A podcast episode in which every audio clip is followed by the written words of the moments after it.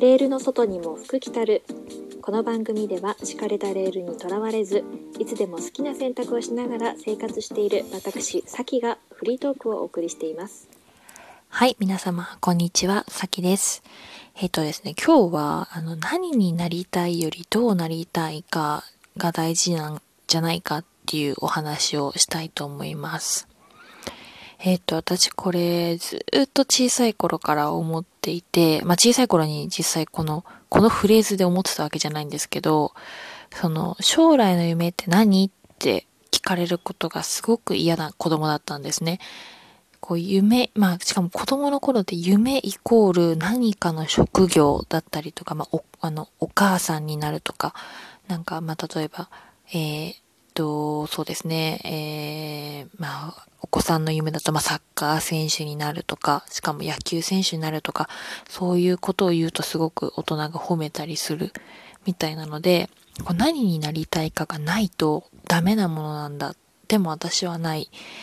で、という状況で、なんかすごいこう聞かれるのが嫌いだったんですね。で、すごいびっくりすると思うんですけど、小学生なりになんかなかったから、こう、まあ、小学生じゃなくて幼稚園の時もそうなんですけど、ないのは良くないことだから、とりあえず何か言わなきゃなと思っていて、私当時、あの、公務員になりたいって言ってた記憶があります。でこれも正直なところ自分が本当になりたいなんて思ってなかったんですよね。ただ公務員になりたいって言っとけば、なんかこう、しっかり考えているようにも見えるし、まあ、全然可愛げはないですけど、で、理由を聞かれても安定してるからって答えられるみたいな、そんな感じで、もう聞かれた時にこう自分にバリアを張るために一応持っていたみたいなもんですかね。しかも、小学校の卒業アルバムとかも書くじゃないですか。こう将来の夢みたいな、こう欄があって皆さん、まあ、サッカー選手とかパン屋さんとか、花屋さんとかみんな幼稚園の先生とかそういうこと書くと思うんですけど、私は、あの、なかったんですよね、本当に。で、公務員って書くのもなんか、すごくこう、可愛げない子供に見えるなっていうのも自分なりに思っていて、で、考えついたのが私、お金持ちになりたいって書いたんですよ。まあこれも全然可愛げないですけど、まあそんなくらい、こう何になりたいかって聞かれても、なりたい職業とかなかった子供なんですよね、ずっと。で、高校生の受験の時も私公立に行ってるんですけど、あの当時は、あの前期入社、後期入社っていうのがあって、前期入社っていうのが、あのまあ、学校のえー成績、今まで中学校3年間の総合成績と、まあ、学校でのクラブ活動の、こう、業績、業績じゃないですね。なんて言うんでしたっけ、そういうの。えーっと、まあ、なんか県大会入賞とかし、あの、県大会出場とか、なんかそういうのでポイントが確かあったと思うんですけど、それと、あとは高校での面接っていうのがあって、で、面接もやっぱりなんか、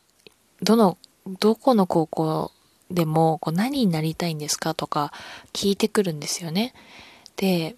まあ高校なんて正直公立選ぶ子たちって、まあ、あの、部活やりたければ部活で選ぶし、あとは、あの、学歴だけで選ぶ子も多いじゃないですか。まああとは通学のところも考える方もいるんですかね。でもそんな、まあ、あの、通学とかっていうよりも、まあ、偏差値だったりとか、部活動の強さとかで選ぶことがほとんどだと思うんですけど、でもこう、前期入社の、入試の、あの、面接で絶対に将来の夢聞かれるっていうのをこう、塾で言われていて、何か作らなきゃいけないっていうのにすごい、まあこれも違和感感じながらも言わなきゃと思って、受験用に作ったのが、まあ結局、私の、あの、父が建築士なので、建築士になりたいっても、そのまんま、あの、父に憧れて、みたいなもう作り上げた、あの、もちろん父のこと好きですけど、あの、作り上げた将来の夢を話した記憶があります。で、あの、私、まあ、社会人でこう転職なんかも繰り返していったうちに思うのは、やっぱり何になりたいで、仕事もそうですけど、選ぶと、結果的に結構厳しくなる人も出てくるんじゃないかなと思います。あの、例を挙げると、客室乗務員になりたいって言って入った同期ほど早く辞めちゃったりするんですよね。やっぱり、その職業に憧れて入ると、やっぱそれだけの期待もあるし、あのー、まあ大変な部分とか見えないで憧れで入ってきてしまうので、入ってからのギャップに悩みやすかったりします。で、どうなりたいとかで入った方が、例えば国際的な仕事がしたいとか、いろんな人と関わる仕事がしたいとか、サービス業をしたいとか、そういう理由で入ってきてる人の方がなんか続くイメージはイメージって感覚はあります。で、転職に関してもやっぱりこう、どの会社で働きたいで転職するより、どういう環境で働きたい、なんかどういう人に、どういう人間になりたいからそういう環境が磨けられ、磨ける場所で働きたいとか、そういう部分で何かこう選択をしていくと、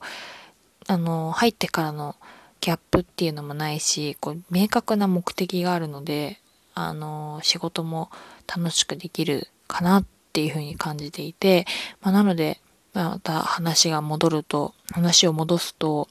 将来の夢っていうのを職業とかで、こう、子供に結構言わせるっていう社会ってどうなのかなって本当に思いますね。それって例えば野球選手になりたいって言ってた子供が、まあ、なれない子供の方が多い中、慣れなかった時のショックだったりとか挫折とか考えたら、なんか野球選手になりたいんじゃなくて、例えば有名になりたいとか、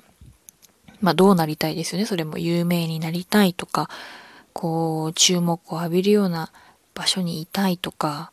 あとは自分の好きなものを極められるような人間になりたいとか、そういう方向で将来の夢があったとしたら、まあ、野球選手で、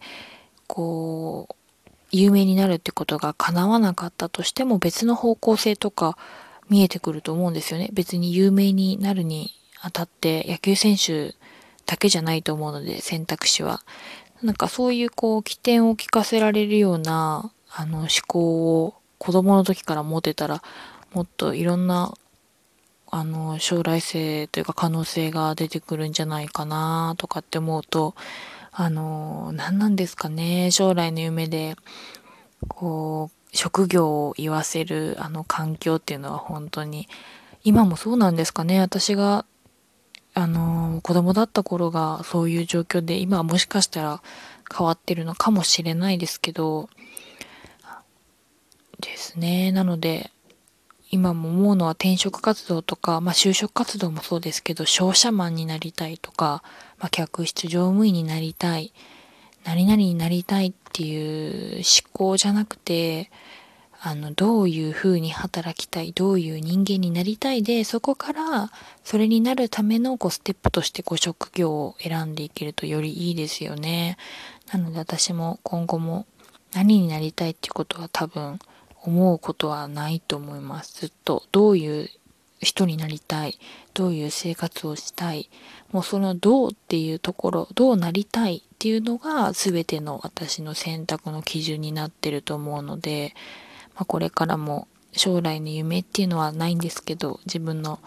なりたい方向により近づけるような選択をしていくのかなと思います。はい。今日もここまでお聴きくださってありがとうございます。では。